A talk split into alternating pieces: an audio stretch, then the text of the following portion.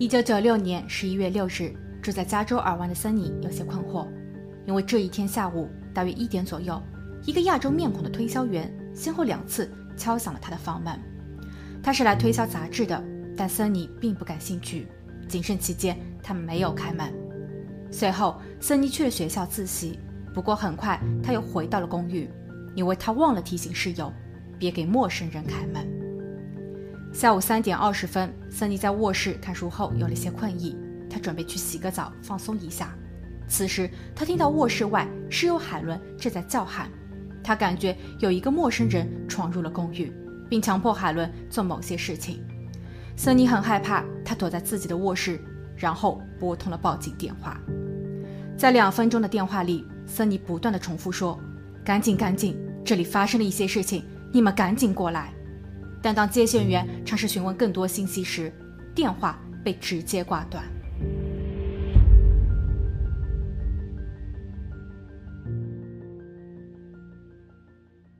Hello，大家好，我是桂林毅。在分享今天的案件前，让我们把时间退回至一九七四年。一九七四年四月四日，距离美国加州六千多英里外的韩国仁川，一对孪生姐妹呱呱坠地。姐姐叫森尼，妹妹叫吉娜。两个人的出生仅相隔五分钟，但当时的韩国文化强调长幼有序，出生后全家人对姐姐疼爱有加，而妹妹却似乎是个多余。当姐妹两人进入到小学后，他们的父母因为感情不和而分居，爸爸让妈妈先挑要哪个女儿，妈妈毫不犹豫地带走了姐姐，妹妹吉娜只能跟着爸爸，不过吉娜的待遇却没有因此受到提高。三年后，一九八五年，爸爸放弃了对妹妹吉娜的监护权，吉娜回到了妈妈的身边。不久后，母女三人一起移民到了美国。他们先是住在了西雅图的亲戚家，一年后又搬到了城县。妈妈在当地的一家赌场做服务员，但她有一个非常不好的习惯，那就是赌博。她在上班时会利用闲暇时间，时不时的也玩上几局，有时她甚至会本末倒置。完全忘记了自己还在工作。还好，桑尼和吉娜的感情倒是不错。由于生活环境的突然转变，英语沟通不畅，校园内他们也不是很合群，外加母亲似乎也不那么负责，所以他们两个只能相互依赖、相互扶持。后来，母亲在赌博的泥潭中越陷越深，一度导致母女三人的吃住都成了问题。母亲只能致电远方亲戚，希望可以借点钱。亲戚洛里斯表示，他只愿意暂时收养两个姐妹。就这样，姐妹两人离开了母亲，并住进了位于加州圣地亚哥的亲戚家。亲戚洛里斯对他们很好，两个女孩也很快适应了新的生活。在这里，不但衣食无忧，更让姐妹两人有了家的感觉。亲戚洛里斯总是鼓励着他们，说是通过自己的努力，可以争取到更美好的未来。森尼和吉娜开始刻苦用功。当学习成绩攀升时，不但他们自己有了成就感，亲戚洛里斯也会赞不绝口。为了能够获得亲戚更多的关注和喜爱，姐妹两人暗自较劲和比赛。森尼作为长姐，从小就已经习惯了所有的一切都必须好过妹妹，所以她不愿输也不能输。妹妹吉娜则认为，自己只比姐姐晚出生了五分钟，凭什么样样都不如姐姐？他必须争取自己的权益，这种竞争关系反倒让他们进步飞速，乃至到了最后，他们不但在班上名列前茅，还都成为了优秀的毕业生代表。高中毕业意味着独立生活的开始，姐妹两人再一次分离。姐姐森尼选择了大学，妹妹吉娜加入了空军，但看似美好的规划却逐渐在失控。在部队训练的妹妹吉娜，因为几项基础课程都不及格，他提前放弃了学业，并回到了亲戚家，整个人变得沮丧和消沉。亲戚询问他将来的打算，吉娜并不是很肯定，只是觉得少了姐姐，突然失去了竞争和动力。后来，她像自己的母亲一样，在当地的一家赌场中找了份发牌员的工作，也逐渐迷上了赌博。有时一局过后，他能够拿到比工资还要高的金额，但更多的时候，他都会因此背上债务。他开始绝望，直到某一个晚上，他服用了安眠药。幸好亲戚及时发现，并将他送往了医院。直至此时，这段不光彩的历史才被曝光。治愈后的吉娜依旧我行我素，她嗜赌如命，并在其后开始盗窃和伪造支票。吉娜还偷了亲戚洛里斯的钱，总价值高达三万五千美元。洛里斯在发现后气得差点晕了过去。同一时期，在尔湾读大学的姐姐森尼也过得并不理想。她本是出类拔萃的尖子生，但在进入大学一年后，她的成绩开始下滑，不但成绩跌入谷底，失去了奖学金，还随时面临着辍学的风险。但姐姐森尼的表面工作倒是做得很好，她开着宝马车，穿着得体，亲戚和家人都不曾知道，她其实一直隐藏着另一个身份——惯偷。他会偷到朋友们的信用卡，然后毫无节制的疯狂购物。一次，姐姐森尼偷了闺蜜一千三百美元后，被闺蜜发现，并将她扭送去了警局。面对警官，森尼说自己后悔了，知错了，她愿意承担罚款。警官以为她仅仅是个初犯，所以最终她仅仅被判三年缓刑。但妹妹吉娜却没有那么的幸运，她的偷窃行为虽然得到了亲戚的原谅。但她却屡教不改，在一次偷了朋友的钱后，她被拘留，并最终被判十天监禁，外加三年缓刑。妹妹吉娜出狱时是姐姐去接的，姐姐还为妹妹提供了住所。这是姐妹两人在高中毕业后第一次重聚，她们聊了很多，似乎对彼此也愈发的珍惜。可没过多久，姐妹的关系开始变质，她们之间又开始了较劲。不过这一次却竞争错了地方。妹妹吉娜觉得她们同样有着小偷小摸的黑暗历史，为何姐姐总是显得高人一等？姐姐在犯罪后并没有被正式关押，依旧在外面开着宝马车，穿着光鲜。妹妹吉娜也想要得到这些，所以这一回她开始偷姐姐的东西，包括钱包和衣服。姐姐森尼在察觉后与妹妹对峙，妹妹吉娜没有认错。还不甘示弱地与姐姐对骂，两人的争吵声越来越响，直至邻居叫来了警察。经过协调，姐妹两人各自回了房间，不再有任何交流。次日，吉娜在未经姐姐的允许情况下开走了她的宝马车，还失联了好几天。当吉娜回到了姐姐的公寓后，怒火中的姐姐把电话机砸到了妹妹的脸上，吉娜也火了，然后两人又扭打在了一起。当警方接到报案，赶到现场时，姐妹两人都已经鼻青脸肿。妹妹吉娜似乎伤得更重些，她的鼻子骨折了。吉娜对警员哭诉道：“是正在缓刑期的姐姐无缘无故的对其动手，这是在犯法，她应该被关起来。”之后，警方带走了森尼，森尼因此被拘留三天。姐姐森尼万万没有料到，自己的第一次进监狱竟然是因为亲妹妹。而让她更为愤怒的是，在森尼蹲监狱的三天里，妹妹吉娜竟然开着她的车，穿着她的衣服，用着她的信用卡和身份证件，在外面潇洒。出狱后，森尼并没有迟疑，他立马对妹妹吉娜进行了起诉。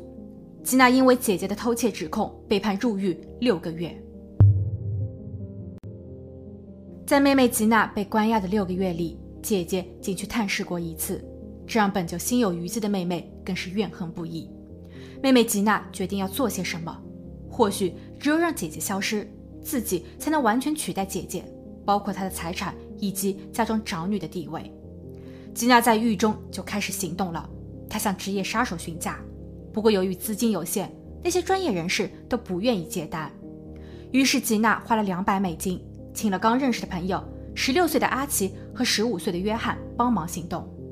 阿奇和约翰只想要赚钱，他们根本不了解这场交易是如此的荒谬。一九九六年十一月六日，妹妹吉娜在社区服务时借机逃离，她开车送阿奇和约翰抵达尔湾。此时的姐姐森尼已经换了公寓，她与三位同学一起合租。妹妹吉娜并没有公寓的钥匙，吉娜让约翰假装是推销员，并计划在姐姐森尼开门后借机入室绑了她。不过，吉娜告诉约翰不要伤害姐姐，因为她想亲自动手。但谨慎的姐姐并没有上当。吉娜无奈，只能自己跑到了公寓楼管处，询问是否可以有一把备用钥匙。楼管处并没有同意。回到开篇的一幕，在下午三点二十分，坐在车内的阿奇和约翰再次下车，他们想碰碰运气，没想到这一次森尼的室友海伦开了门，两人立马劫持了海伦。海伦大声尖叫，在卧室中的森尼听到异响后，立刻拨打了报警电话。两分钟后，阿奇和约翰拿着手枪闯进了森尼的卧室，森尼不敢轻举妄动，他谎称自己正在与朋友聊天，并被迫。挂断了电话，两人绑架了森尼，并将他带到了浴室。室友海伦也在那里瑟瑟发抖。阿奇看着两人，表示这是吉娜的指令。约翰则偷了森尼的钱包，里面装有他的身份证件以及信用卡，然后跑出公寓去通知吉娜。让作案人措手不及的是，正当此时，警笛声突然响起。吉娜想要知道是不是自己的案子被暴露了。他询问警员发生了什么，不过警员为了先救人，并没有理会他，只是让他先行退后。在公寓中的作案人阿奇眼看行动败露，他开始慌乱，然后快速给森尼和海伦松绑。他说这只是在开玩笑，并求两位女士帮帮他，向警方说明这是一场误会。